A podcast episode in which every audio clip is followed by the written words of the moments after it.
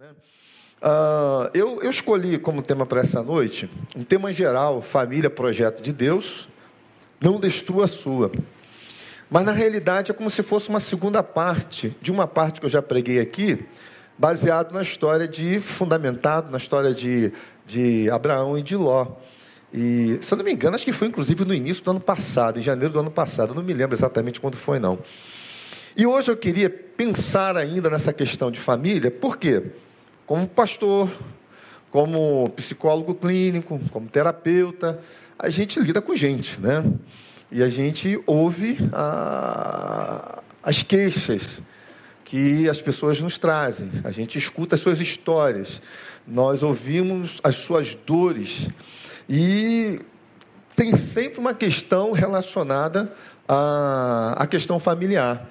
E acredito que a gente pode ter o ano de 2022 melhor na nossa questão familiar. Nós podemos trabalhar para que a nossa vida em família seja melhor, né? E da outra vez os personagens foram Abraão e Ló. Dessa vez o personagem é Davi, né? Uh, lá no texto de 2 Samuel, no capítulo 11, versos de 1 a 5, uh, ah, nós temos aqui uma narrativa de um, de um momento da história de Davi que o marcou assim profundamente. E eu queria que vocês pudessem acompanhar comigo esse texto aí, de 2 Samuel, capítulo 11, versos de 1 a 5, e para a gente refletir nessa noite aqui sobre a radiografia de uma queda. Né? Como é que pode um homem que a Bíblia diz, um homem segundo o coração de Deus, fazer o que Davi fez? Como é que pode homens de Deus, mulheres de Deus, é, em determinado momento da sua existência, praticarem coisas que você escuta a história e você, meu Deus do céu, o que, que é isso? Como é que, como é que um negócio desse pode acontecer? Você não, você não consegue imaginar o que, que levou aquela pessoa a praticar aquilo. E aqui é a história de um homem assim extraordinário, um homem brilhante, um homem que a gente vai lendo né, é, os textos, vai acompanhando a história dele, vendo tudo que ele passou na vida. A gente se apaixona pela história de Davi, né? o homem Davi. E, e aqui ele tem um, um, momento muito complicado da sua vida que acabou trazendo assim desdobramentos que não afetaram somente a ele, mas afetaram também a, aos seus. Né? Aí esse texto diz assim: tendo decorrido um ano, num, no tempo em que os reis saem à guerra, Davi enviou Joabe, que era seu general, e com ele os seus servos e todo Israel, e eles destruíram os amonitas e sitiaram Rabá. Porém, Davi ficou em Jerusalém. Repete isso aí. Porém, Davi ficou em Jerusalém. Vai. Porém, Davi ficou em Jerusalém. Ora, aconteceu que numa tarde Davi se levantou do seu leito e se pôs a passear no terraço da casa real. E do terraço viu uma mulher que estava se lavando. E era esta mulher muito formosa vista. Tendo Davi enviado a indagar a respeito daquela mulher, disseram-lhe: ah, Porventura não é Batseba, filha de Eliã, mulher de Urias, o Eteu? Então Davi mandou mensageiros para trazê-la, e ela veio a ele, e ele se deitou com ela, pois já estava purificada da sua imundícia. Depois ela voltou para sua casa eu posso vou acrescentar aqui, né? E logo depois, né, a mulher concebeu e mandou dizer a Davi: Estou grávida. Cara, deve ter sido a pior notícia que Davi recebeu naquela ocasião. Pois é, irmãos, é, é, essa aqui é uma história de um homem que a Bíblia diz que lutou com um leão e prevaleceu quando era mais moço, lutou com um urso e prevaleceu quando era mais moço, lutou com um gigante chamado Golias e prevaleceu esse, é, contra esse gigante, é, liderou né, algumas pessoas e um exército contra outros exércitos e prevaleceu, mas foi um homem que não conseguiu vencer as suas paixões. O texto de 1 Samuel 17, 36 diz assim: olha, o próprio Davi declarando: O teu servo matava tanto ao leão quanto ao urso, e este incircunciso filisteu Golias, será como um deles, porquanto afrontou os exércitos dos Deus vivos. Então, Coragem não faltava a Davi. Ousadia não faltava a Davi. E para ele não tinha assim tempo feio. Pode vir quem quiser que eu encaro. Então ele enfrenta leão, ele enfrenta um urso, ele enfrenta um gigante, ele enfrenta os exércitos, ele vence, mas não consegue vencer as suas próprias paixões.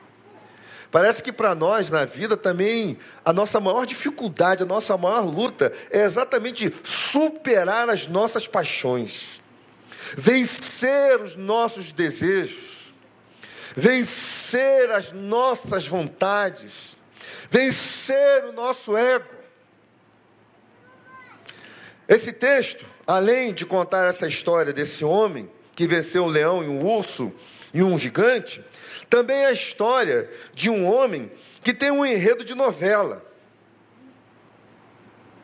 Tem adultério, tem gravidez, tem enganos, tem armações ilimitadas, tem mentiras, tem homicídios, tem tragédia familiar e tem juízo.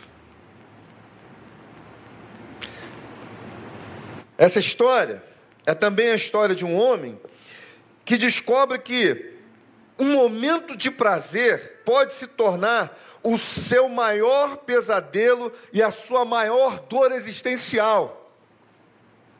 Um momento de prazer. Eu já ouvi gente chegar para mim e dizer assim: foi só uma vez, foi só um instante, foi só naquele dia, naquela hora. E convive com a dor até hoje. Agora, o curioso é que essas coisas, ou esse fato que aconteceu com Davi, ele aconteceu num dia como outro dia qualquer. natural. E aí eu queria fazer com vocês aqui um exame de diagnóstico, né? Que possa nos apontar o que levou Davi a fazer o que ele fez. E será que nós, poder, nós nos enquadraríamos também a semelhança de Davi? Nós corremos esse risco, ou quem sabe alguns estão no mesmo caminho de Davi? E aí eu enumerei aqui alguns passos que Davi foi cumprindo, e não porque ele elaborou isso na mente dele, ele idealizou dessa forma eu vou fazer, dessa forma eu vou realizar e vou conseguir o que eu quero. Não. São coisas que a gente, no cotidiano do dia, não percebemos, não nos atentamos, até porque Jesus disse para nós assim, né? Vigiai e orai para que não entreis em tentação. Só que muitas vezes nós nos desligamos não nos guardamos, não nos preservamos. E aí as coisas vão acontecendo e a gente não percebe. Então, vamos ver aqui primeiramente alguns passos para a queda de Davi. Primeiro, ociosidade. O versículo 1 diz assim: olha, tendo decorrido um ano, no tempo em que os reis saem à terra, Davi enviou Joabe e com ele seus servos e todo Israel. Para onde? Para a guerra. Joab, tu pega a galera aí, pega o povo, monta o exército, vai lá, parte para dentro desses caras e resolve esse assunto. Mas o texto diz o quê? Que nesse tempo os reis também faziam o quê, irmãos? Saíam para a guerra. Onde é que Davi estava? Em casa. Nós podemos dizer que Davi estava no lugar errado, no dia errado, na hora errada. Não era para ele estar em casa aqui nesse exato momento, era para ele estar na guerra. Era para estar junto com seu general Joabe. Era para estar junto com seus exércitos, ou seu exército. E não em casa. Ociosidade. E como diz aí o ditado antigo, né? É, mente vazia é o que, irmãos? Oficina do diabo. Até para Davi isso pode acontecer. E aconteceu. Né? Davi estava lá assim, tipo desligadão. E por que, ele estava tipo de desligadão? Quando a gente acompanha a história, o, o capítulo 10, no finalzinho, diz que é, ele viveu um tempo de paz. Estava tranquilo. Aí surgiu um problema. Tá, jovem, vai lá e resolve isso. O cara estava relaxado. Estava na boa. curtindo aquele momento que ele estava assim, né? E é exatamente nesse momento de paz que geralmente a gente baixa a guarda. Você, por exemplo, quem estuda, né? Chega aquela época de prova, tem que entregar trabalho, não sei o quê, o pessoal fica tudo doido, né? Acabou as provas, né? acabaram-se as provas, acabaram-se os trabalhos, vem as férias. O que, que tu quer fazer nas férias, irmão? É relaxar. Né? Eu fico aqui, eu não sou muito de rede social, não. De publicar, mas eu gosto de xeretar. Fofoqueiro, né? Mas eu fico vendo assim, eu gosto de ver vídeos de cachorro, de gato, né? Adoro, adoro, adoro aqueles vídeos, né? E eu tô querendo tirar umas férias com a minha esposa e fico olhando os lugares, né? Cara, parece cada lugar bonito, tem umas fotos bonitas, o pessoal bota uns filtros, de repente o lugar nem, nem, nem é aquilo tudo, né? Mas com filtro fica uma beleza. Aí eu fico me imaginando naqueles lugares, né? Mergulhando, dá mais mar, praia, adoro, adoro esses lugares. Quero, quero relaxar, férias. Ano puxado, dois, esse biênio, 2020, 2021, a gente pancada atrás de pancada, e segura daqui, segura de lá, e ouve daqui, e ouve de lá, acompanha a gente, socorre gente. É, acabou o ano, estamos socorrendo gente, né? Começou o ano, estamos socorrendo gente. Falei, gente, eu quero tirar férias. Dia 13 de janeiro. A gente relaxa depois da batalha. A gente se desarma. E foi numa dessa que surgiu uma ideia assim, bem perigosa na mente de Davi. Estava relaxado, relaxadão, guarda baixa, mente vazia, oficina do diabo. O primeiro passo foi ociosidade. Estava no lugar errado, no dia errado e na hora errada. Segundo passo, solidão. Dentro dessa perspectiva de uma radiografia, de um exame diagnóstico. O versículo 1, como já disse para vocês aqui, falou que ele estava lá em Jerusalém, ele ficou lá, no final, como diz lá, porém, Davi ficou em Jerusalém. No 2 diz assim: Ora, Aconteceu que numa tarde, sabe aquela coisa assim, nada planejada? Ah, acordei, né? Sei lá, almocei, fiquei um pouquinho cheio, aí fui dormir um pouco, né? Os meninos estão lá resolvendo meus problemas, né? Os meus ministros, é, os meus é, auxiliares, estão, lá lutando pelo reino, estão lá lutando pela, pela nação. Então, nada planejado, numa tarde, Davi se levantou do seu leito. Tu, dá para imaginar um estadista acordando duas horas da tarde? Dá? Sem, sem entrar na questão de direita e esquerda, né? Metralharam o Bolsonaro aí quando ele, foi para passar o fim de ano aí, não sei, num lugar, não foi? Não foi isso, né? É, não, o estadista não pode fazer aquilo. Não estou entrando no mérito da discussão, não, tá? Mas é que não passa na cabeça a ideia de, de que um estadista possa estar num dia normal, como outro dia qualquer, duas horas da tarde dormindo. E antes que alguém pense que eu estou criticando o que o Bolsonaro fez, não estou criticando, estou falando do fato. Tá? Ah, então o camarada está lá passeando numa tarde. E aí, nesse negócio de passear no terraço da Casa Real, como diz o texto aqui, ele viu uma mulher que estava tomando banho. Alguns historiadores dizem que Davi tinha 50 esposas. O filho dele bateu recorde. O filho dele teve 700 esposas e 300 concubinas. Não dá nem para para conceber uma ideia dessa, gente? Não dá, né? Mesmo numa época como essa de relações poliafetivas, né? É um homem com duas mulheres, né? Eu ainda não vi uma mulher com dois homens. Sempre um homem com duas mulheres, né? O cara tinha 50 esposas. Agora, olha só. O cara tinha 50 esposas e estava se sentindo solitário. Agora, por quê? Solidão não tem a ver com isolamento. Nós ficamos, estamos aí nesses dois anos, vivemos um período de total isolamento, mas nem por isso significa que estávamos solitários, embora alguns assim se sentissem. Né? Mas solidão tem a ver com sentimento. Solidão não tem a ver com o fato de estar sozinho, mas sim com o fato de se sentir sozinho. Você está aqui no meio dessa multidão, você está aqui no meio desse público, e você pode estar aqui, ainda que cercado de gente, se sentindo sozinho. Você pode estar lá numa praia deserta, tu olha para a esquerda, não tem ninguém, tu olha para a direita, não tem ninguém, e nem por isso se sentir solitário. Eu estou apenas sozinho. Mas estou bem comigo mesmo. Então, Davi tinha 50 esposas. Mas o que dá a entender é que a impressão que nós temos é que nenhuma delas conseguia preencher o vazio que ele tinha. Isso porque a satisfação, ela não vem da quantidade, mas vem do senso de realização de propósito e do suprimento da falta. Há uma falta aqui, e não é a quantidade que preenche, mas é exatamente aquilo que é necessário para preencher.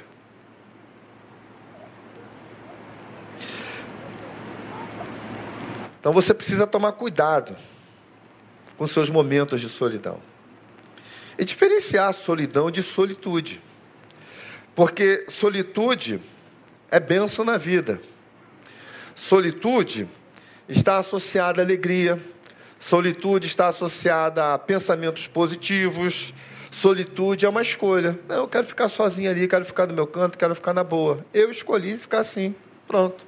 Agora, a, a solidão não. A solidão é uma condição que está associada à dor, está associada à tristeza, está associada à sensação de abandono, está associada àquele sentimento de não fazer parte. Solidão está associada ao desejo de ter companhia e, uma vez desejando, não a tendo, se sente só. Davi estava solitário. Quarto, surge um desejo incontrolável. Versículo 2: Viu uma mulher que estava se lavando. Aí a gente pensa logo assim, né? Davi caiu porque viu a mulher nua.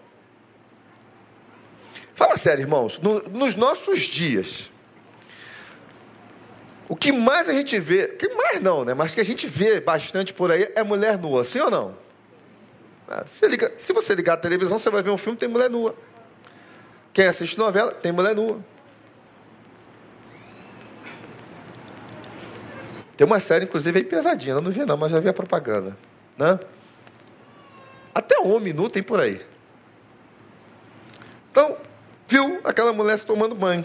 Aí a gente pensa assim, caramba, Eva também caiu porque viu. Viu o quê? Viu que aquela árvore era boa para se comer e agradável aos olhos. Viu também. Aí eu lembro de Gênesis capítulo 6, versículo 2, quando os filhos de Deus viram é, que as filhas dos homens eram formosas, caíram também. Aí a gente pensa assim, então o problema é olhar. Será que só o fato de nós olharmos vai nos derrubar? Ou é a questão aqui a maneira como nós olhamos? Ou para quem nós olhamos? Eu entendo que, na realidade, esse olhar é muito específico, é muito objetivo e é também muito obsessivo. Eu penso que esse olhar é o olhar de Mateus capítulo 5, versículo 28, quando Jesus diz assim: Eu, porém, vos digo que todo aquele que olhar para uma mulher para cobiçar, já em seu coração adulterou com ela. Então, mas é qualquer mulher, é qualquer homem. A gente anda na rua, você vê um homem bonito, você vê mulher bonita, você vê gente bonita, mas nem por isso você quer estar com alguém ali para transar para sair, para fazer um programa. Você pode até olhar assim, é bonito, é bonita, e não passa disso. Então, quando Jesus está se referindo aqui, ele está condenando a prática de centralizar a sua atenção em uma dada pessoa, com, com a motivação de cometer adultério com ela. Então, não é com qualquer um, é fixar o seu olhar, o seu desejo especificamente em alguém. E geralmente um alguém que não é para o seu bico. Bico ficou esquisito, né? Mas aí, fica aí. É olhar para, para uma pessoa em particular. E esse olhar, né? Quando você começa a olhar lá, começa a sentir alguns desejos E você começa mentalmente a ir para a cama com essa pessoa. A mente começa a alimentar o mau pensamento. E aqui eu, aqui eu quero abrir um parêntese, porque existe uma diferença entre pensamento do mal e mau pensamento. Todos nós, de alguma forma, temos pensamentos do mal. Mas não necessariamente maus pensamentos. Mas qual é a diferença? A ordem aqui dos fatores altera o produto? Eu vou tentar ilustrar para vocês assim, ó. Uh, antes da pandemia, a gente, a cada dois anos, vivia em Cascavel, né? A Nova Igreja Batista de Cascavel. É um casal de amigos nossos que pastoreia lá. E nós, desde 2010, temos estado com eles a cada dois anos. Uh, e aí, nessa, nessas idas para lá, a primeira vez que nós fomos, nós resolvemos passar em Foz do Iguaçu. E aí fomos para Foz do Iguaçu para conhecer lá as cataratas, nós não conhecíamos. E era 25 anos de casados, né? Que a gente estava comemorando. E aí quando nós chegamos lá, andamos lá por dentro, quando nós saímos, tem do lado de fora do parque, o chamado Parque das Aves. Quem já foi lá deve conhecer. Né? O Parque das Aves, para quem lembra do filme Jurassic Park, é uma gaiola gigantesca. Né? Parece aquela gaiola dos pterodátilos. Falei certo? E aí tu entra lá dentro, tu fica interagindo com um monte de pássaro. E em alguns trechos tem um passadiço assim, tu vai andando por aquele passadiço, tem ali uh, os anteparos que protegem, né? Aí, num desses assim, a gente com aquela coisa de vamos tirar foto. Eu parei, encostei, botei minha mão aqui, fiquei com o dedinho aqui, aí veio o tucano. E o tucano mexendo no meu dedo. Mas a melhor cena não foi essa. A melhor cena foi um outro tucano que veio, pousou aqui na minha cabeça e a gente filmou. Eu tenho provas, viu? Tá? E nós filmamos e tá o tucano aqui mexendo no meu cabelo, né? Que não é muito grande, mas tá feliz da vida. E eu feliz da vida com o tucano ali, né? Pô, daqui não sai, deixa, deixa, deixa ele brincar lá. Então, como é que a gente pode, com essa história, é, ilustrar o que é pensamento do mal, o que é mau pensamento? Nós não temos como impedir que os pássaros sobrevoem a nossa cabeça. Mas nós te temos como impedir que eles construam ninhos. Então, o pensamento do mal é esse pensamento que vem assim, ó, passando e atingindo quem quer que seja que esteja pelo caminho. Bate lá na tua cabeça, bate lá na tua mente. Agora, quando você abriga esse pensamento do mal e permite com que ele crie raízes, aí se instaurou um mau pensamento. E você está correndo um grande perigo. Por quê? O mau pensamento alimenta a fantasia. A fantasia cria as emoções. E as emoções começam a clamar pela experiência propriamente dita. Não é a lógica, não é a razão que está atuando, são as emoções. E elas vão, inclusive, prevalecendo sobre a lógica, sobre a razão. Então, quando uma pessoa está emocionalmente decidida a errar, não há verdade lógica que a intimida. Ela vai errar. E ela vai criar justificativas para fazer o que ela deseja fazer. Ah, eu estou tão carente. Ah, meu marido não cuida de mim. A mulher não cuida. Ninguém me ama. Ninguém chega junto. Eu preciso muito disso. Preciso de um pouco mais de emoção, porque a vida está muito sem graça a falta, o vazio. Quer suprir a falta, parece que é lógico, mas não é. São as emoções alimentadas pela fantasia. E vai surgir todo tipo de ideia justificativa para realizar o desejo. E ele chega no estágio de obsessão, fica obcecado. E quando ele chega nesse estágio, não há ninguém que consiga parar essa pessoa. E quem tentar vai ser excomungado da vida dela. Você não me entende. Você não sabe o que eu estou passando. Não quero ouvir você.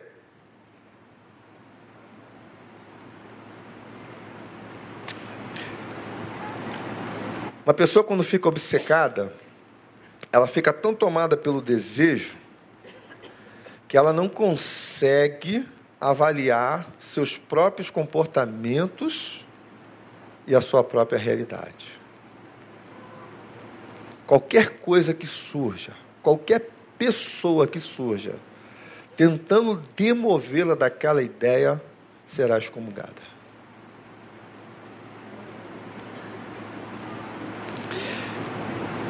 Mais um passo. Está obcecado, dá corda para o pecado. Davi olha aquela mulher tomando banho. Não é porque ela era bonita, não é porque ela era gostosa, mas é porque ali naquele momento, começando com no dia errado, no lugar errado, na hora errada, na falta, no vazio. Caraca, essa mulher pode de repente preencher esse meu vazio. E ele começa a flertar, né? flertar com a tentação. Cara, se existe uma coisa que a Bíblia nos ensina com relação à área sexual é fugir. Não é resistir, é fugir. Então, hoje, as pessoas flertam com a tentação. Que o diga os WhatsApp, as fotos, as imagens que são compartilhadas, os textos que são compartilhados, os encontros que são marcados, as juras que são trocadas. Isso quando a coisa já está estabelecida ali com alguém, né? Mas tem gente que utiliza para outras coisas, inclusive. E vão flertando com a tentação, vão caminhando na direção do perigo vão deliberadamente correndo em direção à tragédia. E por que fazem isso? Porque estão obcecados.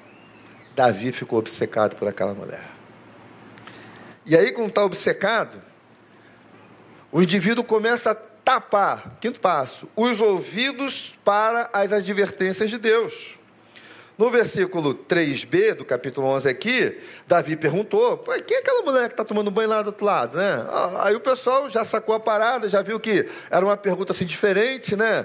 É, não era com sem propósito, né? Alguma coisa também diferente. O pessoal fala: pô, é mulher de Urias, né? Olha, é casada, né? Tu é rei, rei. Meu, meu, irmão, tu tem um arinho aqui, tu tem 50 mulheres, ó, é de Urias, deixa aquela mulher quieta, é teu servo, o cara está lutando pelo reino, o cara está lutando pela nação, o cara está lutando pelo teu nome. Fica fora desse negócio, meu rei. Curioso, irmãos, é que quando qualquer um de nós está prestes a fazer uma besteira, ou estão começando a elaborar uma, é, é, elaborar uma bobagem, os alertas vêm. Os avisos vêm, as, as placas surgem. Atenção, cuidado, perigo, olha aí, ó, isso aí não vai dar certo não. Segura a tua onda aí, controla o teu desejo. Os caras estão dizendo para Davi, meu rei, não se envolva com essa mulher. Ela é casada. Mas o que, que ele faz? Ele fecha os ouvidos, porque está obcecado, e não quer saber. A única coisa que ele quer saber é pegar a mulher. Gente obcecada não ouve a ninguém. Gente obcecada não ouve a pai, não ouve a mãe, não ouve o seu pastor, não ouve os seus irmãos, não escuta os seus amigos, não escuta nem um estranho que muitas vezes Deus levanta para falar com ele não escuta nem o burro, que é mais sensível ao que Deus está vendo e quer fazer. por uma única razão, está obcecado. E enquanto ele não conseguir o que ele quer, ninguém consegue pará-lo.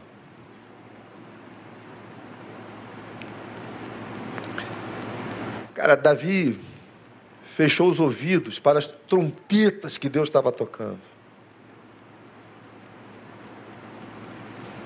Sexto passo, a queda.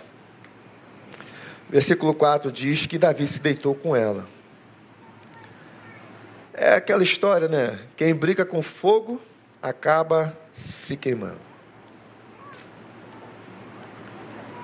Davi, nessa hora, desonra a Deus, desonra o seu chamado, desonra as suas esposas, desonra a sua família, desonra os seus ministros, desonra o seu exército. Depois da queda, a única coisa que resta é desonra. É o nome na lama. É a credibilidade arrancada.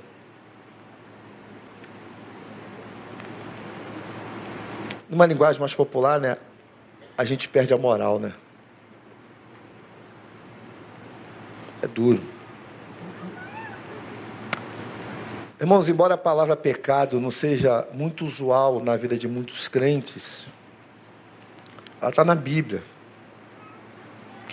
E pecado é resultado de desejos, de pensamentos e de fantasias descontroladas. E qualquer um, a despeito das suas vitórias, pode ter certeza que pode cair. É como diz o texto: aquele que cuida estar de pé, olhe para que não caia. Qualquer um. Pois é, peguei a mulher de Urias. Me dei bem. Não. O pecado tem consequências. Eu quero enumerar aqui para vocês alguns. Primeiro, um pecado não tratado chama outros pecados. Vou repetir. Um pecado não tratado chama outros pecados. Parece até aquele texto, eu não, lembro se é o Salmo 42 ou 142, né? Um abismo chama outro abismo. É 42, né? Você lembra?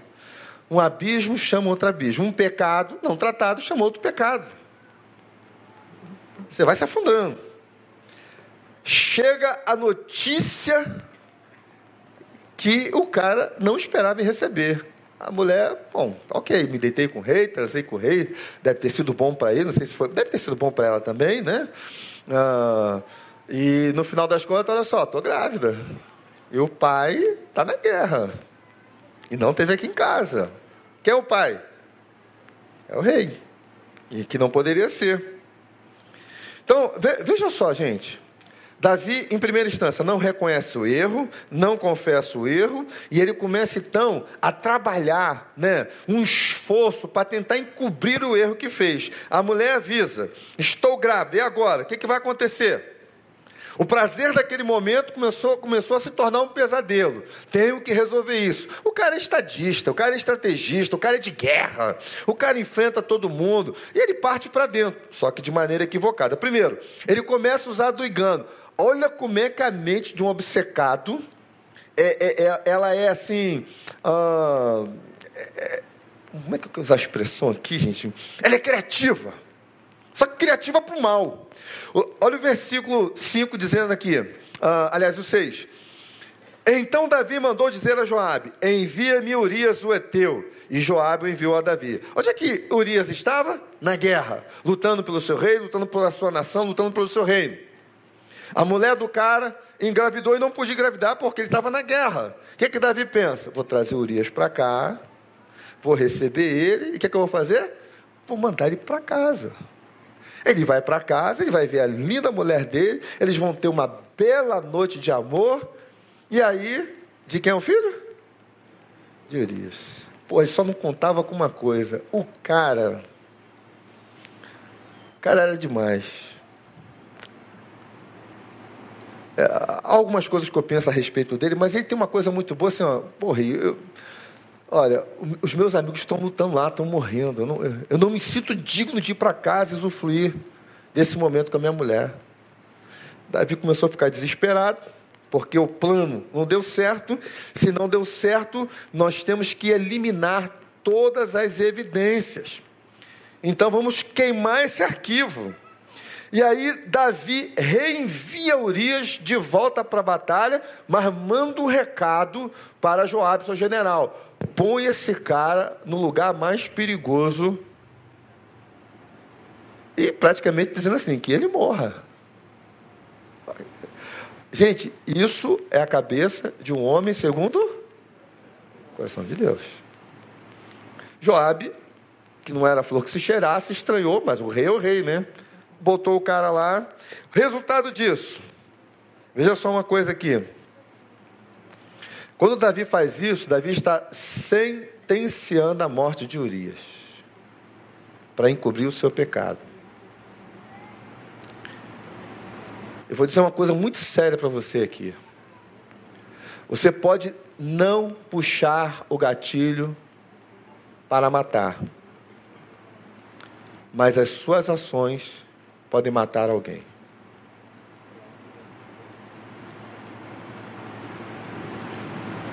O cara morre. Aí avisa o rei que o cara morreu. O rei recebe a notícia eu interpretei assim: aqui dentro de Davi, antes ele do que eu. Perdeu a sensibilidade. E ele manda um recado para Joab: é isso mesmo, cara, fica tranquilo, porque na batalha assim, a gente perde gente. O cara está ali, tipo, celebrando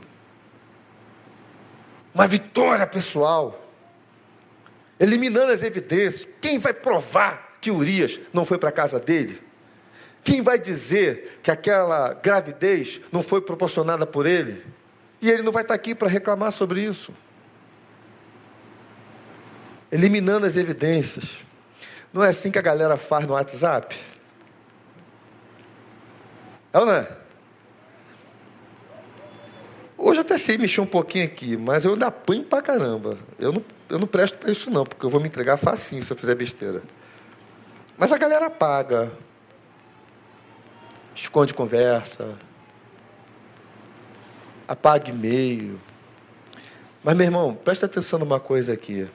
Não adianta, por mais que alguém elabore, por mais que alguém seja criativo, sempre ficará rastros. Não adianta, vai aparecer. Se a gente não tivesse na pandemia, eu ia pedir para você olhar para o lado e dizer isso para o irmão, mas não posso fazer isso, né? Não devo, pelo menos. Mas vai aparecer. Sempre fica rastro. Nenhum plano para encobrir pecado será eternamente eficiente. Ele vai ser revelado. A verdade vai aparecer perdeu a sensibilidade. Uma vez que a sensibilidade foi perdida também, a hipocrisia tomou conta. Versículo 27 do capítulo 1 diz assim: uh, o 26, ouvindo, pois, a mulher de Urias que seu marido era morto, chorou. E passado o tempo de luto, olha que rei bonzinho, mandou Davi recolher em sua casa, e ela lhe foi por mulher, e lhe deu um filho. Cara, que, não, pô, o cara morreu na batalha, morreu pelo reino. Essa mulher não vai ficar desamparada, ela não vai depender do, do INSS, ela não vai depender da aposentadoria do governo. Traz essa mulher para cá, que eu vou cuidar dela e do filho dela. Cara bom, né? Só que o texto diz que aquilo que Davi fez, como diz o finalzinho do versículo 27, mas isso que Davi fez desagradou o Senhor. E significa o seguinte: nenhum pecado fica impune, ainda que seja cometido um homem segundo o coração de Deus. Outra consequência do pecado: um pecado não tratado prejudica a nossa saúde mental. Vou repetir. Um pecado não tratado prejudica a nossa saúde mental. Aí, ao invés de caminhar por aqui, eu vou lá no Salmo 32, o Salmo 51 também fala sobre isso, mas eu optei pelo 32, e os dois primeiros versículos dizem assim: Bem-aventurado aquele cuja transgressão é perdoada e cujo pecado é coberto. Bem-aventurado o homem a quem o Senhor não atribui a iniquidade, em cujo espírito não há dolo. Né? O versículo 4 vai dizer assim: é, Porque de dia e de noite a tua mão pesava sobre mim, o meu humor se tornou em sequidão de estio. Ou seja, quando o pecado não é tratado, prejudica a nossa saúde mental, o que, que começa a surgir aí? Sentimento de culpa. A ficha caiu. Aí começa a, começa a brotar o sentimento de culpa. Cara, que besteira que eu fiz. Aí está feita. Eu não devia ter feito isso, mas já está feito. Ele diz assim: A tua mão pesava sobre mim. Mas na realidade não era a mão de Deus pesando sobre ele, era o sentimento de culpa que o habitava e que estava consumindo a ele, prejudicando a sua saúde mental. Quando a ficha cai, surge o sentimento de culpa. Quando a ficha cai, a alegria vai embora. Ele diz aqui no texto que o meu humor se tornou em sequidão de estio época de estiagem, já está tá tudo seco. E ele está dizendo que a secura, a secura dentro da secura. Perdeu a alegria. Não consegue celebrar. Não consegue estar numa roda de amigos e rir com os amigos, rir com a família. Está down, está para baixo. Pecado não tratado. O vigor murchou. E o que vai predominar ali é desânimo. E o indivíduo vai se tornando um ser desalmado, sem vida. Um pecado não tratado prejudica a nossa saúde mental. E uma vez que a saúde mental está prejudicada, começa a surgir somatizações no nosso corpo. É dor aqui, é dor ali. É enxaqueca aqui, enxaqueca ali. É erupção aqui, erupção ali. O corpo começa a revelar o estado desse mundo psíquico, que está destroçado.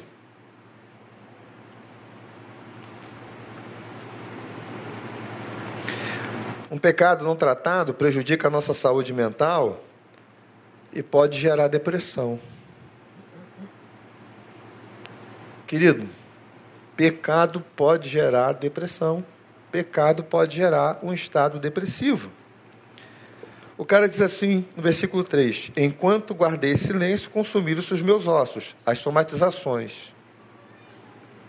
Cara, quando alguém morre, qual é a última coisa a assumir? E, e que é muito difícil: o osso. O cara está dizendo que está num estado tão crítico, tão crítico, que os ossos já começaram a apodrecer, a se esfacelar. E aí depois ele vai dizer assim: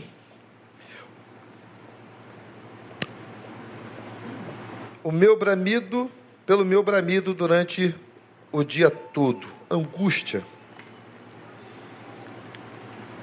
E para entrar no estado de depressão em relação ao pecado, não precisa ficha cair. Porque o pecado pode produzir um estado depressivo.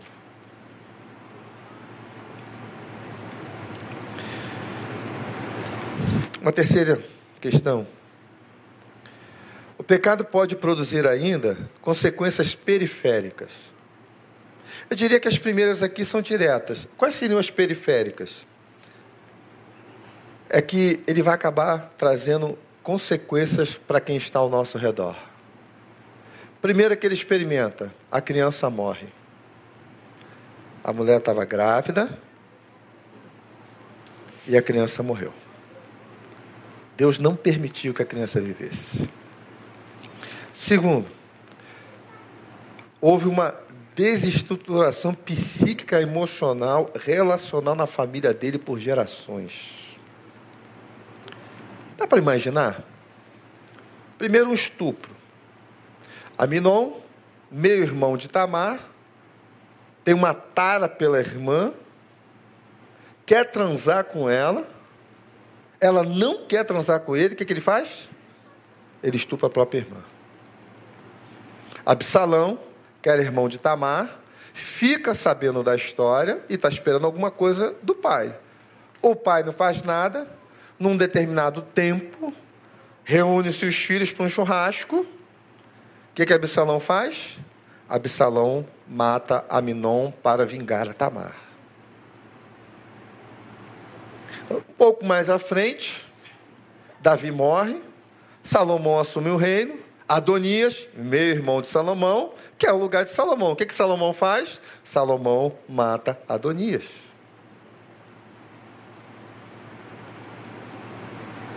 Voltando um pouquinho para trás, essa história com Absalão, pasmem vocês, durou 11 anos, e tem episódios assim marcantes. E no final das contas, nesses 11 anos, a única coisa que Absalão nutriu no seu coração foi mágoa e ódio em relação a seu pai.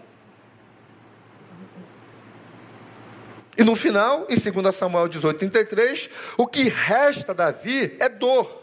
Que ele diz assim: Absalão, Absalão, meu filho, meu filho, quem me dera eu pudesse morrer por ti. Precisava ele morrer, bastava ele viver.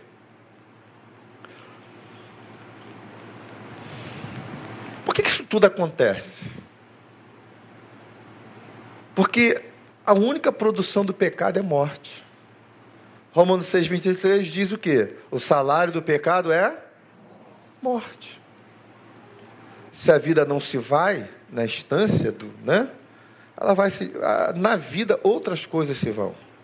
Porque a única produção do pecado é morte. Aí a gente fica vendo uma história como essa, de um personagem como esse, Deus dá uma sentença para ele no capítulo 12 vai falando, ó, a criança não vai viver. No versículo 10 diz assim: olha, agora pois a espada jamais se apartará da tua casa. Viu a história resumida? Porquanto você me desprezou, você tomou a mulher de Urias, o Eteu, para ser tua mulher. Assim diz o Senhor: Eis que suscitarei da tua própria casa mal sobre ti. Tomarei as tuas mulheres perante os teus olhos e as darei a teu próximo, seu filho, Absalão o qual se deitará com as tuas mulheres à luz do sol. Porque o que você fez em oculto, eu o farei desse negócio perante todo Israel. Gente, dá para imaginar o filho pegando as esposas do pai perante toda uma população? Olha a vergonha.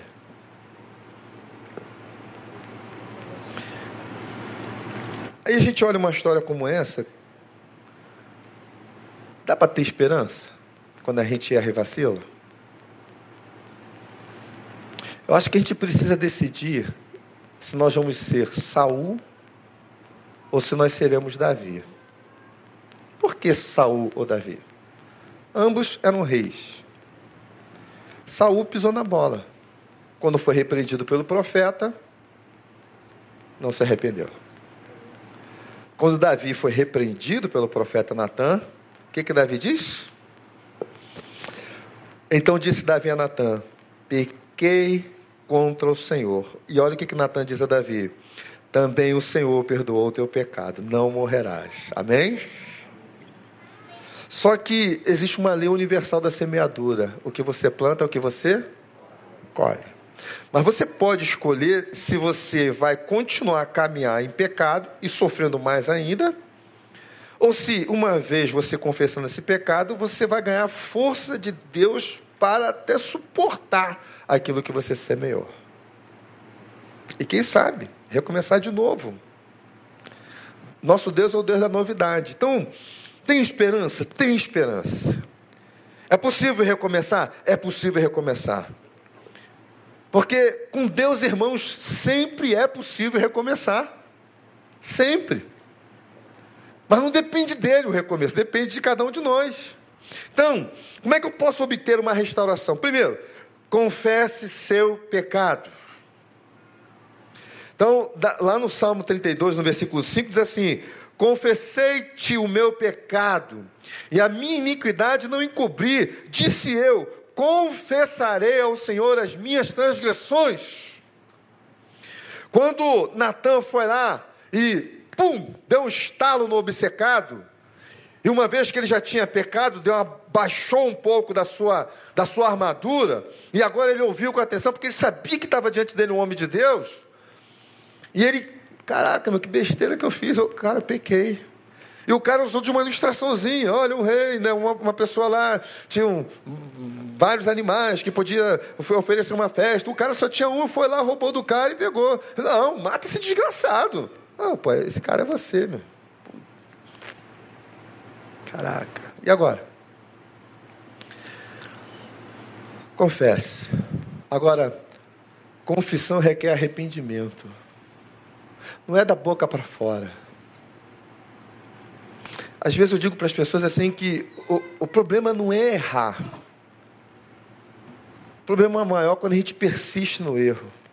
Quando a gente não se arrepende. Então se arrepende, irmão.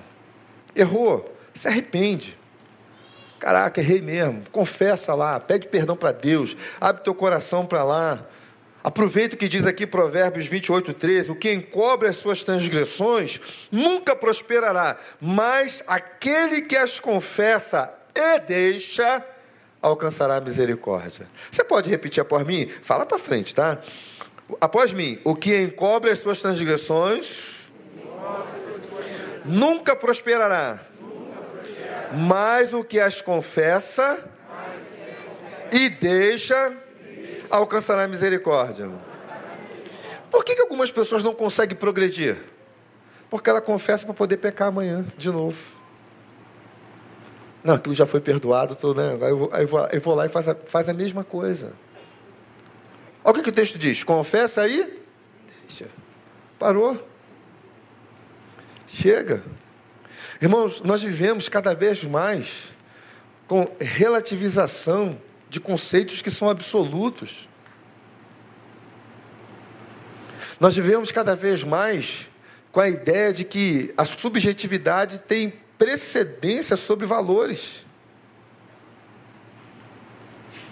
Você já imaginou se a sociedade vivesse fundamentada na subjetividade de cada um de nós? Você já imaginou uma sociedade sem leis? Você já imaginou uma sociedade sem regras que estabeleçam limites? Cada um vai fazer o que bem entende. As leis surgiram para isso, para colocar ordem.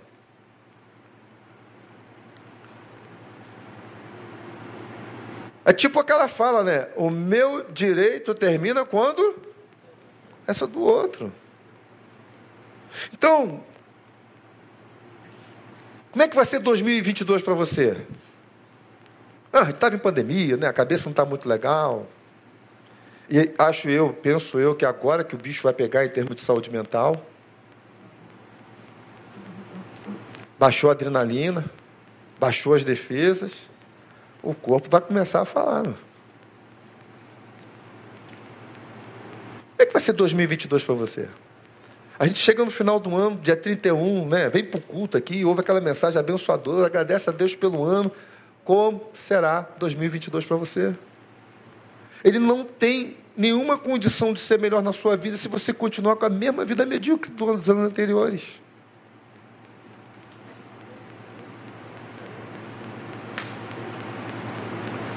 Dá para mudar, pode ser melhor. Mas eu, eu vou confessar isso a quem? Confessa a Deus. Confessa a quem você ofendeu, se for possível. E uma vez que você confessar, aceite o perdão que lhe é dado. Bem-aventurado o homem a quem Deus não imputa o pecado. Amém? Deus perdoa, irmãos. Ele está olhando o coração. Perdoa. Às vezes, aquele a quem ou aquela a quem você ofendeu, perdoa também. O problema maior não é, às vezes, o perdão que o outro nos dá, é que o, o próprio infrator não se perdoa. Ele sobrevive à tragédia, mas não sobrevive à lembrança. E ele fica ainda carregando esse sentimento de culpa. E ele vai começar a criar para si um estado de que, eh, uma ideia de que ele tem que ser punido. A única coisa que eu mereço é ser punido, porque diante do que eu fiz, a única coisa que me resta é punição. Não é. Diante do que você fez, a despeito do que você da razão, do motivo pelo qual você tenha feito. Se você é sincero, se você se arrepende, se você confessa, há coisa boa para a sua vida em nome de Jesus. Porque Deus, é como diz a palavra, Ele visita sim a transgressão até a terceira e quarta geração, mas é o Deus que faz misericórdia aos milhares de milhares. Então o que você precisa ser é sincero. Pô, tá difícil de largar esse troço. Pede para Deus quebrar essa corrente. Eu estou tentando, mas não estou conseguindo. Continua tentando. Uma hora você vai conseguir em nome de Jesus. Que há uma diferença muito grande entre aquele que deliberadamente peca. Deliberadamente é um agente do mal e aquele que eventualmente comete um delito. Ele não planejou aquilo, ele foi pego de surpresa. Davi não planejou aquilo. Ele só não soube vigiar e parar na hora certa. Aceite o perdão. E fechando. Siga ouvindo e obedecendo a Deus. Como diz ainda o Salmo 32, os versículos de 8 a 10, a seguinte palavra. Né? Deus respondendo àquele que confessa: Instruir-te-ei, ensinar-te-ei o caminho que deves seguir, aconselhar-te-ei tendo-te sob minha vista. Ó, tenho instrução para você, tenho ensino para você, eu tenho aconselhamento para você e você está sobre os meus olhos. Aí ele aqui diz para essa pessoa: não sejais como o cavalo, nem como a mula que não tem entendimento, cuja boca precisa de cabresto e freio. De outra forma, não se sujeitarão. Aí ele diz assim: olha, o ímpio tem muitas dores, mas aquele que confia no Senhor, a misericórdia o cerca. Amém? Caraca, meu irmão, errou, errou. Qualquer um pode errar. A questão é se você vai permanecer no erro ou se você vai mudar de vida.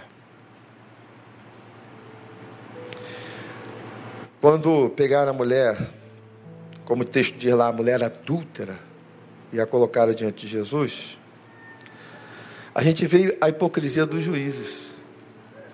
Porque o texto diz que a mulher foi pega em flagrante adultério. A lei dizia que quem fosse pego em adultério deveria ser apredejado. Então, se era para cumprir a lei, que fosse levada a mulher e o indivíduo. Mas os hipócritas, quando julgam, eles não estão julgando porque querem ver a justiça sendo estabelecida. Eles estão apenas sedentos por sangue. Quanto mais desgraça, melhor. Quanto mais morte, melhor. Colocar a mulher diante de Jesus se ele fosse contra o apedrejamento dela, ele seria contra a lei de Moisés e poderia ser apedrejado naquela hora. Se ele fosse a favor da lei, que diz que tem que apedrejar, ele estaria negando a lei do amor que ele tanto pregava. Diz o texto que Jesus começa a escrever na terra, sabe-se lá o que, Existem várias suposições. Eu tenho as minhas. Mas eu acho que não é tão importante porque Se fosse importante, a gente saberia. E aí Jesus dá aquela resposta brilhante, né? Aquele que não tiver cometido pecado, que seja o primeiro que atire a pedra. Ainda bem que tinha gente com consciência ali. A começar pelos mais velhos, mais experientes. Foram um a um deixando aquele lugar. Até que ficou somente Jesus e a mulher. Vamos tratar com ela agora. Mulher, cadê os teus acusadores? Senhor, não sobrou ninguém. Não te condenaram? Não. Eu também não te condeno.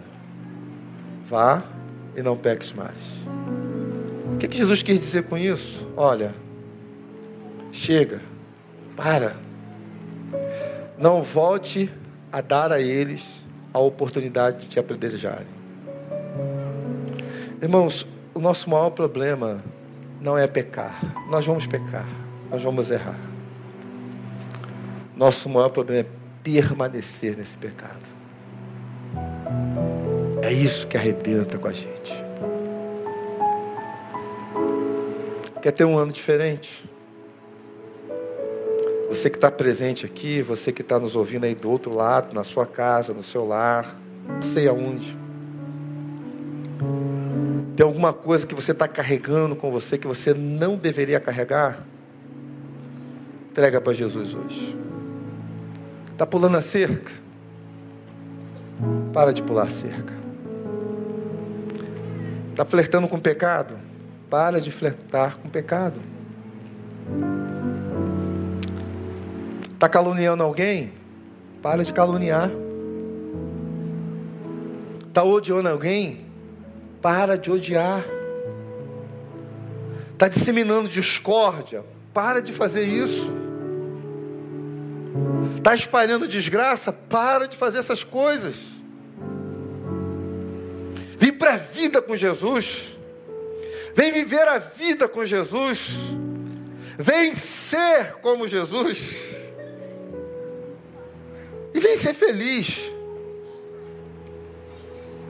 Vem para aquele lado que você chega em casa, pode colocar a sua cabeça no travesseiro e dormir em paz, porque a consciência não pesa. Não porque perdeu a sensibilidade, mas porque você tem uma consciência tranquila, porque você sabe que você está fazendo aquilo que é necessário fazer diante de Deus. Amém? Chega de perder noites de sono, com medo de ser descoberto. Chega de fazer negócios escusos. Chega de enganar os outros. Chega de mentir. Vem para o lado bom da força. Vem para a luz. Deus está te esperando de braços abertos. Não importa o que você tenha feito. Ele está sempre assim, vem. Estou te esperando aqui. Pode vir. A despeito que você tenha feito, Ele está dizendo: vem, vamos ter um ano diferente. Vamos começar de verdade 2022 diferente. Vamos ter um ano realmente diferente na presença dEle. Eu tenho dito que o mundo vai de mal a pior. Mas eu e você não precisamos ir com ele. Pelo contrário, a gente pode fazer um caminho oposto e ainda pegar pelo caminho quem tiver perdido por aí. Aí, vem para cá, que esse lado de cá é melhor. Vem para o lado bom da força. Amém? É isso, é isso. O pecado sempre deixará suas marcas. Mas você não precisa viver eternamente marcado, né? Ou ligado a elas. Quem está aqui nessa noite, no limiar do escorregar, peça a Deus livramento, peça a Deus misericórdia. E se você está com a tua vida amarrada em algum erro, pede para Deus nessa noite quebrar isso em nome de Jesus. 2022 vai ser diferente. Amém? Forte aplauso para ele.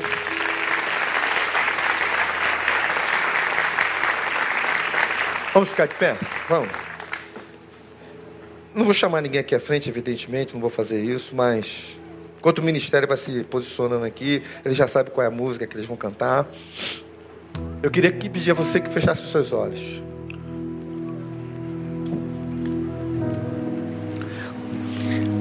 A, a artimanha do diabo em relação a nós é sempre lembrar do passado, lembrar dos nossos erros, das nossas falhas, querendo nos envergonhar, afirmando que nós não somos dignos, que não merecemos aquilo que temos recebido. E ele vai trabalhando, jogando as suas falas, gerando culpa em você, gerando um estado depressivo, a ponto de algumas pessoas quererem a morte para sua própria vida. Mas esse ano para você, meu irmão, não é ano de morte, não, em nome de Jesus é ano de vida, é ano de restauração, é ano de cura, é ano de nova caminhada. Então, seu lugar, abre teu coração para Deus aí. Não importa o que você tenha feito, não importa o que você tenha realizado, não importa onde você esteja agora, se você nos ouve, se você nos escuta, abre teu coração para Deus aí, confessa a Ele: Deus me perdoa, eu pisei na bola. Diga para Ele como você pisou na bola. Diga para Ele o que você fez que não deveria ter feito. Diga para ele: Senhor, estou realmente arrependido. Eu não quero fazer uma confissão nessa noite, não somente para poder pecar amanhã novamente, não. Eu quero confessar nessa noite, porque eu quero começar uma nova vida. Eu quero ter um ano diferente. Eu quero ter restauração. Eu quero ter alegria. Eu quero ter a tua unção sobre mim. Eu quero ser usado pelo Senhor. Então abre teu coração para Ele deixa Ele agir. Deus não despreza um coração quebrantado e concrido. Deus não despreza aquela alma que chega diante dele e se derrama misericórdia, Senhor. O diabo acusa, mas Jesus está aqui com você, como estava com aquela mulher adúltera. E no final da história a pergunta que fica é: onde estão os teus acusadores? Ah, eles não prevalecem diante da palavra ministrada. Eles já não estão mais aqui. E Jesus está dizendo para você: olha só, mulher, eles não te condenaram, nem eu te condeno, porquanto nenhuma condenação há para aqueles que estão em Cristo Jesus. Vá e não peques mais. Vamos em frente. Deus está chamando você de volta. Deus está chamando alguns para entrarem, aí que não entraram. Não coloca a tua vida nas mãos deles aí de verdade, de coração. Deus tenha misericórdia da minha alma. Perdoa-me, Senhor. Perdoa-me. Tenha misericórdia. Limpa meu coração. Limpa minha mente. Me dá força diante das minhas fraquezas. Me dá força, Senhor. Pede para Ele restaurar a tua vida. Pede para Ele restaurar o teu matrimônio. Pede para Ele restaurar a vida em você nessa noite. Abre o seu coração para Jesus. Pai, muito obrigado por aquilo que aprendemos na tua palavra. Muito obrigado por tudo quanto o Senhor tem feito e realizado em nossas vidas. Muito obrigado, Senhor Deus, por sua misericórdia que está sempre sendo renovada para cada um de nós a cada manhã. E aqui, ó Deus, nós derramamos a nossa alma e o nosso ser diante de Ti. E te pedimos, ó Deus, misericórdia. Quero me juntar às palavras de Neemias. Pedir perdão pelos meus pecados. Pedir perdão pelos pecados dos meus irmãos. E como ele orou, pedir perdão pelos pecados da nação Deus, perdoa-nos, perdoa aos nossos delitos que temos cometidos, tenha misericórdia da nossa vida, tenha misericórdia da nossa nação. Tenha misericórdia e perdoa, Senhor. Traga um novo tempo para a vida de cada um que está aqui presente. Traga um novo tempo para aquele que nos ouve em outro lugar na sua casa, quem sabe em outra nação, em outro país. Traga misericórdia, perdoa, purifica a mente e corações nessa noite, quebra as cadeias, quebra o poder do pecado, arranca essas correntes, afasta o mal, afasta o pensamento de morte, que a vida venha, que realmente, ó Deus, o Senhor gere vida nessa noite rios de águas vivas fluam aqui nesse lugar e alcance tantas outras vidas em tantos outros lugares, Senhor. Um novo tempo para cada um de nós, um novo tempo para a nossa nação, um novo tempo para esse Brasil, Senhor. Seja sobre nós, salve essa nação, traga a redenção, traga a cura e que o teu nome seja glorificado hoje e sempre em Cristo Jesus. Amém, Amém e amém. Amém? amém.